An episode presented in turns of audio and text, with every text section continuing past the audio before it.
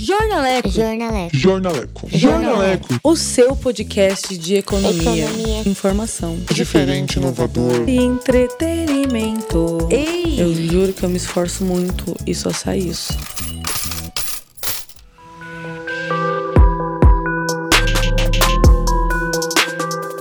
Olá, olá, olá, Brasil real. Olá, Brasil que hello. passa calor, muito calor.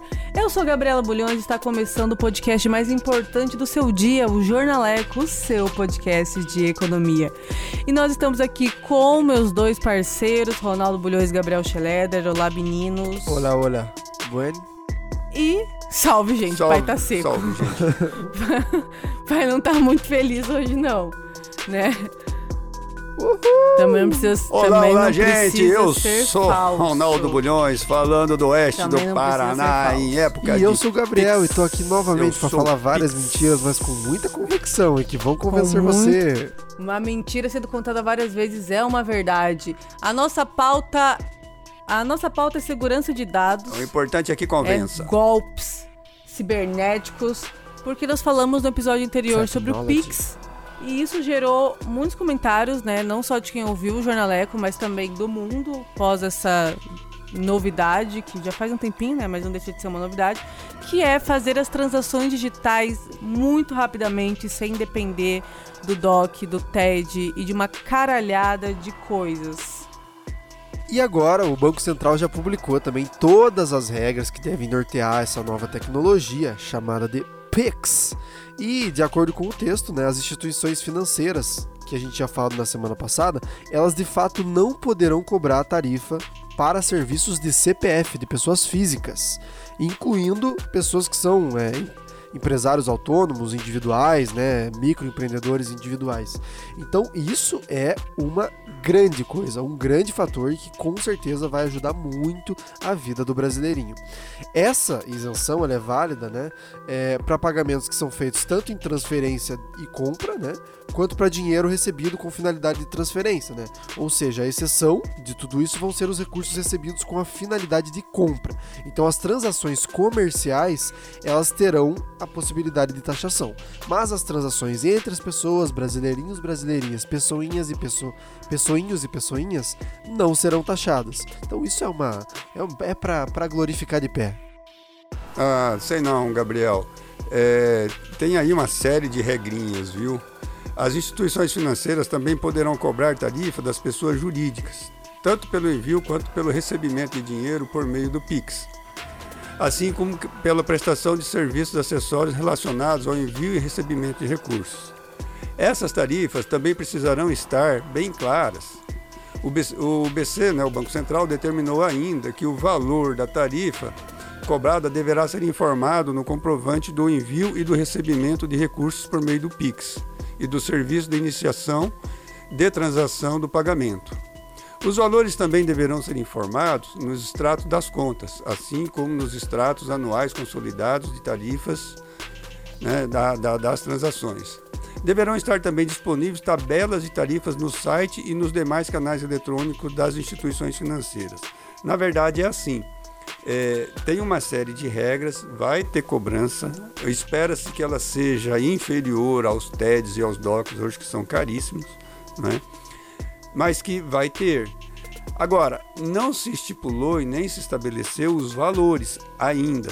Né? Eu acredito que assim que como eh, começar a operar de fato, Gabriel, essas tarifas elas vão ter Medo. que estar disponíveis nos sites da- dessas instituições. Aí a gente vai ter noção de quanto vai ser cobrado. Então, assim, é bacana, é legal, né?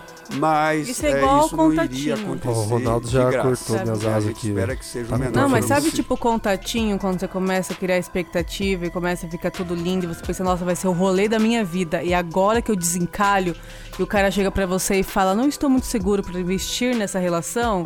É mais ou menos essa sensação do brasileiro, entendeu? E por isso nós temos um convidado. Quem é, esse verdade? cara? Quem é esse cara, Gabriel? Quem é essa pessoa tão falada? Mistério, mistério. Bom, para discutir a segurança dessa nova plataforma, desse novo método de pagamento, né? E também para entender um pouco mais de como vão ser os desdobramentos reais do Pix na vida do brasileirinho, nós recebemos hoje o Arthur Igreja.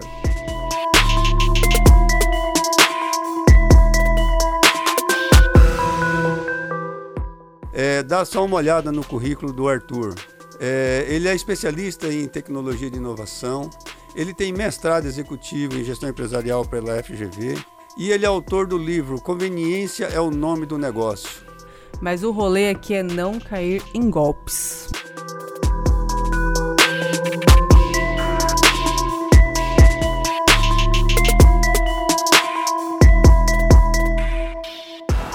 Inclusive, falando em BO, quais são, como que dá para dizer?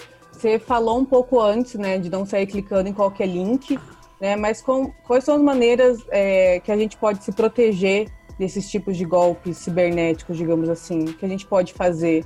Bom, eu vou usar. Você falou que vai dar BO, o importante é que dê BO, no sentido de que se acontecer alguma coisa, você tem que registrar, uma coisa que pouquíssima gente faz. E, pô, hoje é online, né? Então entra lá no site.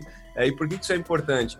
É, muitos golpistas, eles não querem roubar o aparelho, eles querem roubar uma identidade, que nem o Ronaldo falou antes. Peraí, ali dentro tá minha identidade, meus códigos, minha validação. Então, o que muitos querem é simplesmente poder acessar um aparelho para daí praticar um golpe. Porque aí você tem, você está usando o nome de outro, né? Então, se você sofrer um golpe, a primeira coisa, registra lá um BO. Olha, roubei, roubaram o meu celular, no, no dia tal, no horário tal, porque a partir dali você consegue pelo menos se proteger. Bom, para não cair nos golpes, a, a forma número 1, 2, 3 e até a número 10, que é mais usada, é link, é, especialmente aqueles links quebrados. Então a pessoa recebe um SMS e, e, normalmente é aquela velha história de que tá, tá bom demais para ser verdade. Então, uh, os golpes eles sempre têm essa característica. Lá no passado era o bilhete premiado. Então, uma pessoa estava lá na praça e falava: Olha, eu ganhei na loteria, mas eu não posso receber o prêmio por causa da razão A, B e C. Então, compra meu bilhete por X mil reais e saca você lá. Que eu ganhei no jogo do bicho, ganhei na, na loteria e tal. E hoje é idêntico, só que o bilhete premiado é tipo desconto de 85% na Black Friday, né? E aí agora o pessoal tá mandando assim: receba aqui o link para você fazer o pré-cadastramento do Pix e sair na frente. Então, é, tem um lado, tem um lado que é interessante, que é a famosa lei de Gerson do brasileiro de querer levar vantagem, entendeu? Então, Sim. a maior parte dos golpes, a maior parte dos golpes tem esse tipo de coisa. Receba o auxílio emergencial antes sabe? E, e, e, tem gente que cai. Então tem lá, é, quando teve a mudança da Previdência, clique nesse link e você vai se aposentar com a regra antiga. E um monte de Nossa. gente sai clicando. Então. É, é, triste, mas é verdade. Eles são perversos, né? Esses cliques parece que. Quem faz esses cliques tem uma cabeça para chamar a atenção da galera que é surreal, assim. É bem. É impressionante. Clique aqui, você não vai se arrepender. É, é, meio igual aquelas notícias que ficam subindo no cantinho da tela, tipo, acidente trágico. Aham. Uhum. Thiago Leifert perde tudo. E a pessoa fica tipo assim, meu Deus, o que tá acontecendo? Clica lá, vai pra uma coisa completamente diferente e pronto. Né? Segredo da substância da pessoa que perdeu 37 Nossa, quilos em 24 esse, esse horas. é o mais comum. Esse é o mais comum. Perca 40 quilos em uma semana. Clicou ali, e transferiu o seu dinheiro.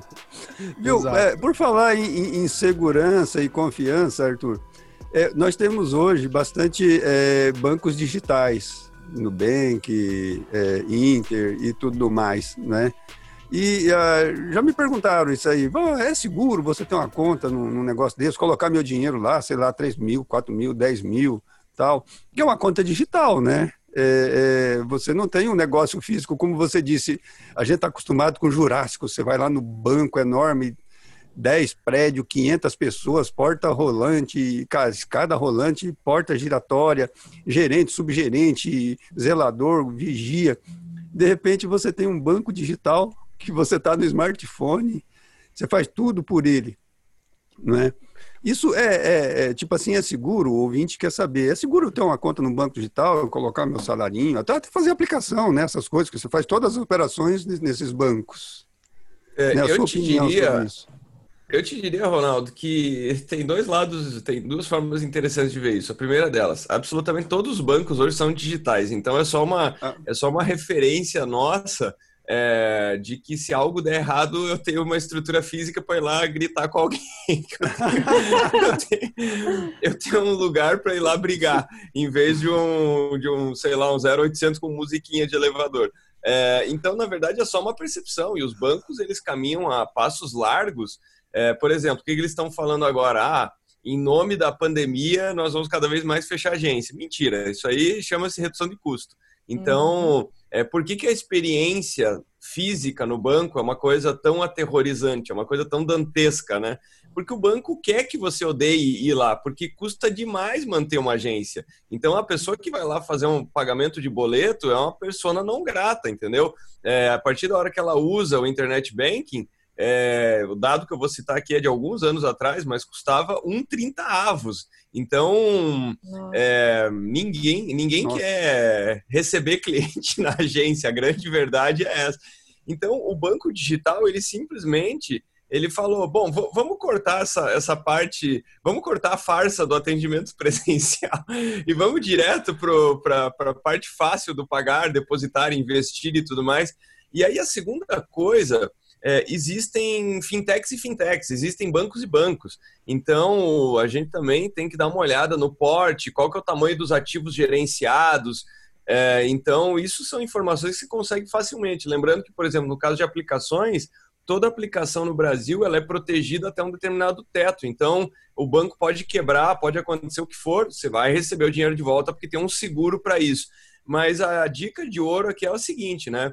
É, a maior parte das pessoas que caíram em golpes, e aí não eram bancos digitais, eram corretoras e casas de investimento, ah. principalmente os esquemas piramidais de criptomoeda. Só que, mais uma vez, como é que estava propagandeado, né? Tava lá, uhum. é, invista seu dinheiro em criptomoeda e ele vai render 2% ao dia, sendo que hoje a Selic é de 2% ao ano. Então, quer dizer, alguém que está te oferecendo 365 vezes o ganho médio do mercado.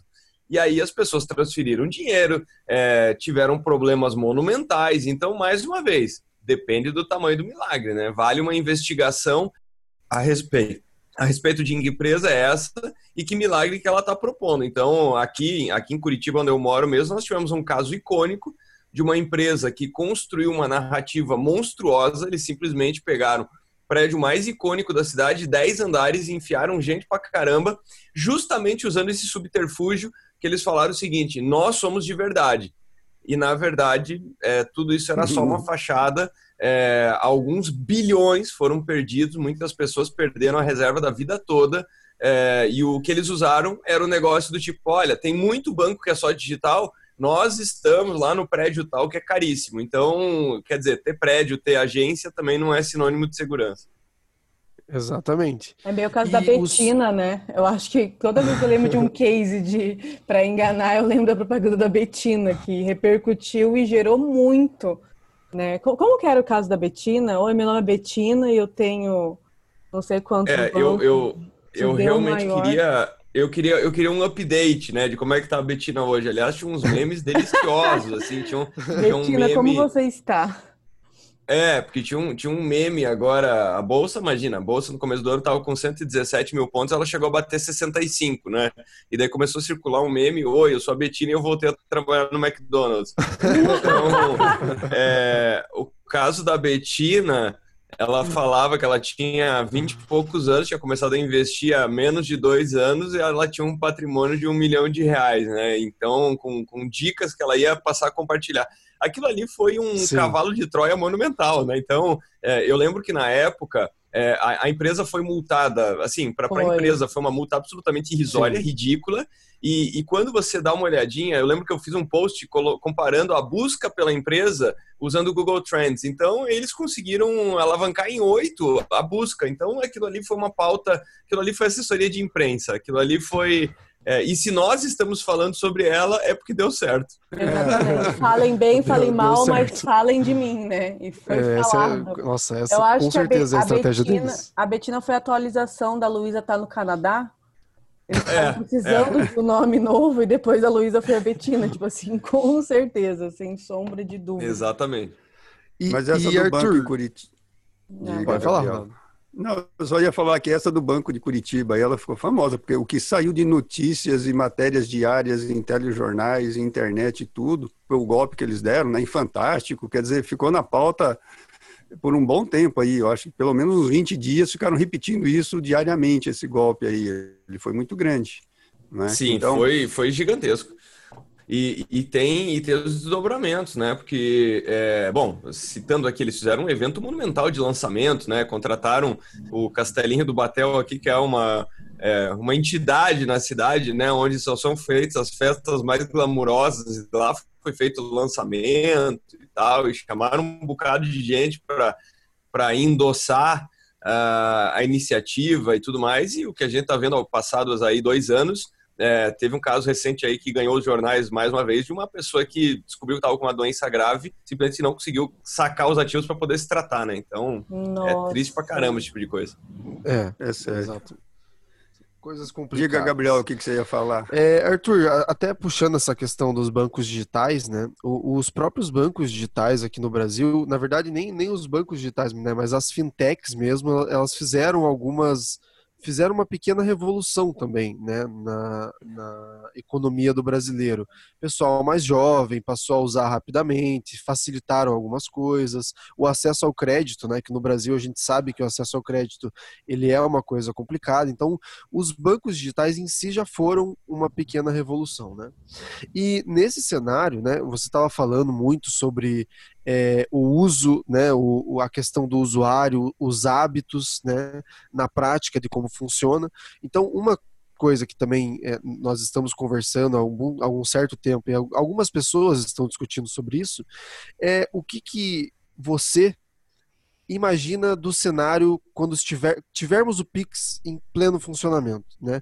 Quais mudanças nós poderemos perceber, porque teremos aí um período até que as pessoas de fato confiem na, na nesse método de pagamento, por tudo que a gente já falou, né, de ser uma chave única, tem aquela questão da desconfiança, essa questão de segurança mesmo, de proteger o seu smartphone, proteger os seus dados, né, ter é, autenticação em dois fatores e tudo mais. E, e você até comentou, né, da, da, dessa fusão de maquininhas é, de cartão de crédito com é, DOC ou TED, né, que vai é uma mistura de tudo isso que deve facilitar muito é, para comércios e tudo mais. E, e, qual que é a tua visão futura? E, por exemplo, daqui um ano, quais impactos você acredita que o Pix pode causar nas nossas, nas nossas vidas, né? De facilidades, de redução de custos e tudo mais. Eu acho que vai ter um incentivo. Uh, a adoção ela segue aquela. Só que ela vai ser mais acelerada, mas segue aquela famosa curva de adoção da, da inovação, da tecnologia, que é uma curva que você tem ali 2,5% do que a gente chama de early adopters, né, que são os tecnófilos, as pessoas que são muito ligadas em tecnologia, então qualquer novidade ela adota no dia seguinte, né? É, depois a gente tem mais 2,5% da população na média, é, que são as pessoas que elas adotam logo depois. Então, uma semana depois, um mês depois, mas logo depois. E aí o que acontece é que quando a gente chega num terceiro estágio, quando a gente vai ali até 17% e depois 34% da população, aí a coisa se alastra, porque aí é aquela coisa, então você pega numa família, provavelmente o primeiro a usar vai ser um, é, uma pessoa mais jovem, enfim, mais tecnológica e tal, e aí, num determinado momento, sei lá, essa pessoa vai ter que pedir dinheiro pro pai para poder sair, para ir num lugar, e daí ele vai falar, ó, oh, faz um pix, o pai vai virar e falar assim, mas que, que, que porcaria é essa? E ele vai ajudar ele a usar o pix, então é mais uma pessoa que usou. Aí a pessoa vai ver muita facilidade naquilo, de repente tá num restaurante com os amigos e fala, vamos rachar a conta? É, qual que é teu código do Pix? E aí os outros vão falar, tá, mas o que é Pix? E aí, enfim, seis meses depois você tem 30% da população usando. Então, é, eu acredito que daqui a um ano a gente vai ter muita gente usando, porque vai ter um incentivo forte, educacional por parte do comércio. Porque é aquilo que eu falei, para o comerciante conseguir recuperar ali 3, 4% de margem, é muita grana, é muito dinheiro. Então, você pode ter certeza que nas filas de pagamento é, você vai ter um incentivo de pessoas ali falando: olha, é, pague através do Pix e tal. E lembrando que a pessoa vai estar fazendo um pagamento à vista. Então, vai ser o equivalente a pagar em dinheiro. O comerciante também vai receber na frente, né? Então, somados esses fatores, eu acho que vai ter muita atração. E tem uma outra coisa importante, Gabriel, que a gente não pode esquecer que 65 milhões de brasileiros receberam auxílio emergencial. Então, o que eu quero dizer com isso? são pessoas que tiveram que se digitalizar para receber esse dinheiro. Então, esse é um fator. O Brasil tinha, pré-pandemia, 45 milhões de desbancarizados, pessoas que não tinham nenhum relacionamento com o sistema financeiro, zero. Esse número, por causa da pandemia, vai despencar. Então, um exemplo muito prático, por exemplo, a pessoa que faz a, a limpeza aqui em casa, é, todo mês eu ia lá sacar dinheiro no caixa, era o único contato que eu tinha com dinheiro em espécie no mês todo, mas eu ia sacar para poder pagá-la. É, no segundo mês de pandemia, quando ela voltou a vir aqui, uh, ela chegou completamente orgulhosa. Ela falou assim: Arthur, agora eu tenho conta, agora você pode me fazer transferência. Então, é, foi fruto do que aconteceu. Então, quer dizer, se ela já tem aplicativo, se ela daqui a pouco começa a ter esse relacionamento bancário, é muito natural esperar que vai ter uma adoção também de Pix, ainda mais querendo economizar taxa, querendo. É, então, eu acho que é isso que vai acontecer. E, além disso, vai possibilitar uma série de negócios que hoje a conta não fecha justamente por causa desse custo transacional. Então, por exemplo, fazer um doc TED ou pagar um boleto. Boleto também é caro para o lojista. Fazer doc TED, como eu falei, pode chegar a 20 reais, é uma coisa completamente abusiva. Sim. Então, para negócios que, por exemplo, ah, a pessoa vai lá, sei lá, ela vai comprar um item de mil reais, 20 reais tem um peso. Agora, determinadas coisas do tipo, ah, eu estou vendendo um item que custa 7 reais, faz toda a diferença do mundo eu poder agora falar, pague através de Pix, entendeu?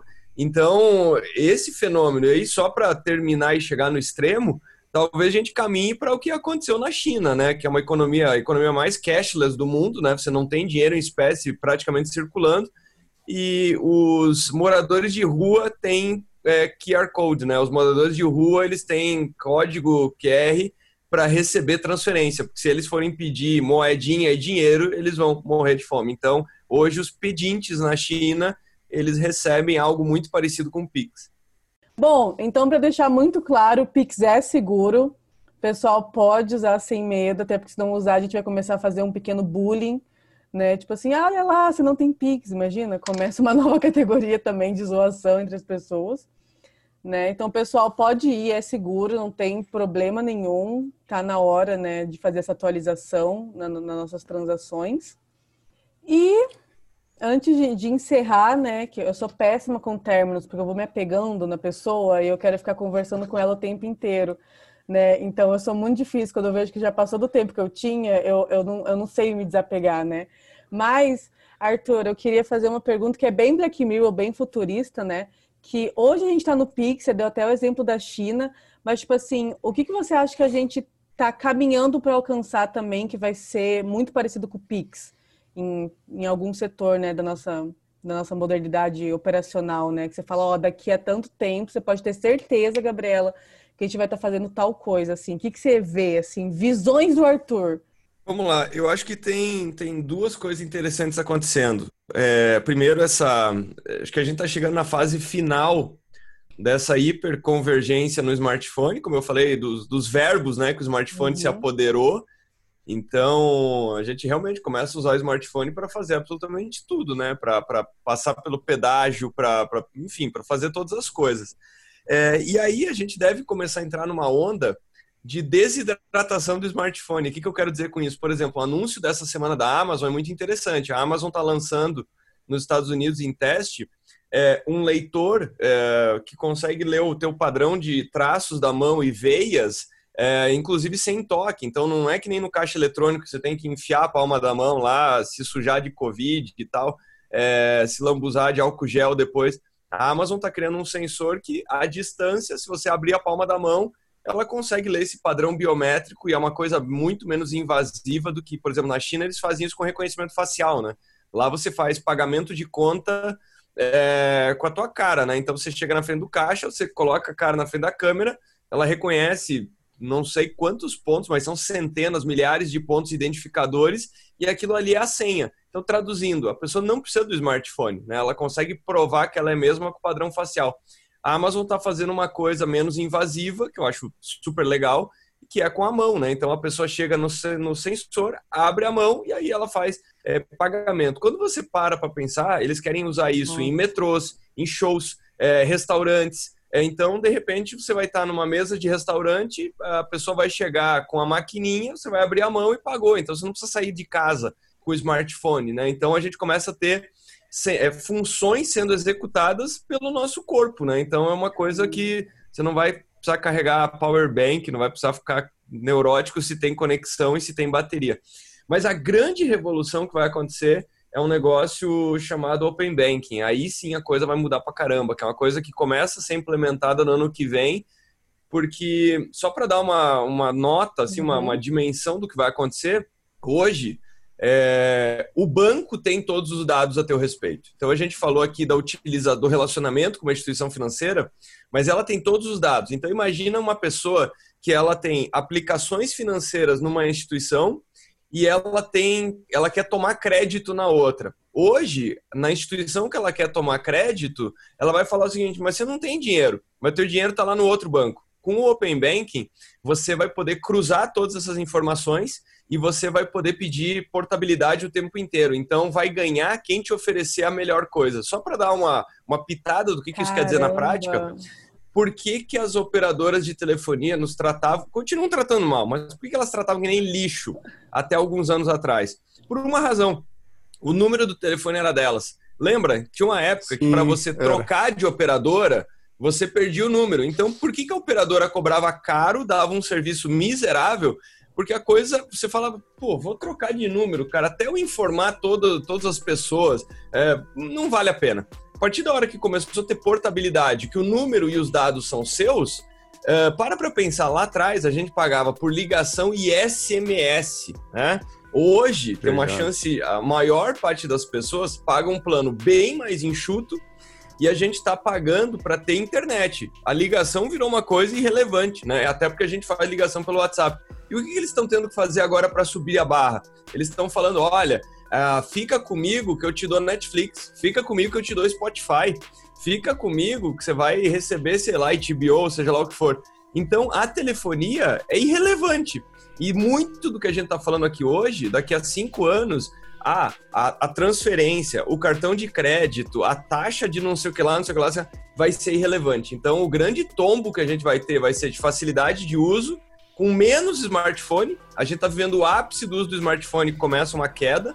Uh, e na outra ponta, os bancos agora vão ter que começar a nos tratar um pouquinho melhor. Então, essa história de cinco instituições dominando o sistema financeiro brasileiro, cobrando, estão entre as empresas mais lucrativas do Brasil, isso aí é um sinal de alerta de que, assim, o usuário não está no centro dessa experiência. E agora, com essas mudanças estruturais, é, acredite, a, coisa daqui a cinco anos o panorama vai ser muito diferente do que é hoje. Meu Deus. Gente, esse muito. homem é um monstro. Viu? Olha, vou fazer um merchan aqui, ele não fez. Eu, eu não, sei, eu não sei se isso é um, eu não sei se isso é um, um adjetivo bom ou ruim, mas. Pois é, né? É um monstro bom, é um monstro bonzinho, é, aquele o... monstrinho. Gente, agora você pode falar, tipo, o pai é brabo, né? Isso é, é. isso é muito anos 2000, né? O pai tá on é, e o pai o tá é bravo. É animal. Não, ele é animal, ele é animal. Olha, ele tem um livro, ele não falou. Conveniência é o nome do negócio, que ele Cara, ele dá muita dica sobre essas coisas que ele tá falando aí, mas eu acho que você já poderia escrever um outro, viu? Arthur, Não, tá, um digital. Tá, tá em andamento. Aí, tá, ah tá em andamento. Ah lá, a gente vai receber mimos, aquelas, né? Quando começar o lançamento. Recebidos. Recebidos. Vou fazer, imagina, ia ser bem. Daqui a pouco a gente começa a fazer recebido só com o olho, né? Daí quando a gente vê, tá postado nos stories. Já imaginou? Isso aí. Não ter que ficar com o celular na frente para filmar. Bom, já passamos nosso tempo, na verdade, já estouramos nosso tempo, né? A gente tá aqui alugando o Arthur mais do que a gente deveria, né? Mas muito obrigada, Arthur, por bater esse papo com a gente, né? Foi muito bacana, agregou muito. Eu já tô pensando como que eu não posso ir para a China porque eu não sou 100% digital. Eu vou precisar me preparar um pouco para ir, né? E a gente fica por aqui. E muito, muito, muito obrigada. Valeuzão, foi incrível. E é isso, pessoal. Não se esqueçam também de seguir o Arthur nas redes sociais. O Instagram dele é arthur.igreja e lá vocês vão encontrar muito mais do que ele falou aqui e com certeza tem muito a contribuir principalmente sobre tecnologia. Vocês vão aprender muito. Sigam também o Jornaleco no Instagram, que é jor.naleco. E a gente fica por aqui. Obrigado, Ronaldo. Obrigado, Gabriela. Tivemos aí uma manhã, né? No caso que nós estamos gravando, de muito aprendizado. Estou aqui com a minha cabeça borbulhando. E é isso. Vejo vocês na próxima semana. A gente começa a ver que o Gabriel tá com a cabeça borbulhando quando ele começa a alongar o tchau, que era pra ser muito. O tchau dele, é. Eu tô com a minha. E eu tô aqui, eu não sei o que eu faço. Mas se Eu você estou com a minha gosta cabeça muito fixada. dos finais do Gabriel, você pode continuar aqui no Spotify ouvindo a gente em outros episódios. Valeu! Foi. Tchau.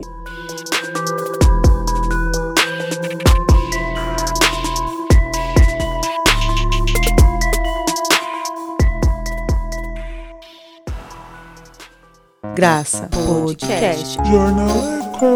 Nossa, tá ficando uma bosta, né? Me perdoa. Tô descobrindo isso ao longo desse, desse minuto. Este podcast foi editado pela agência RBM. Produção Matheus Carvalho. Alce Entretenimento.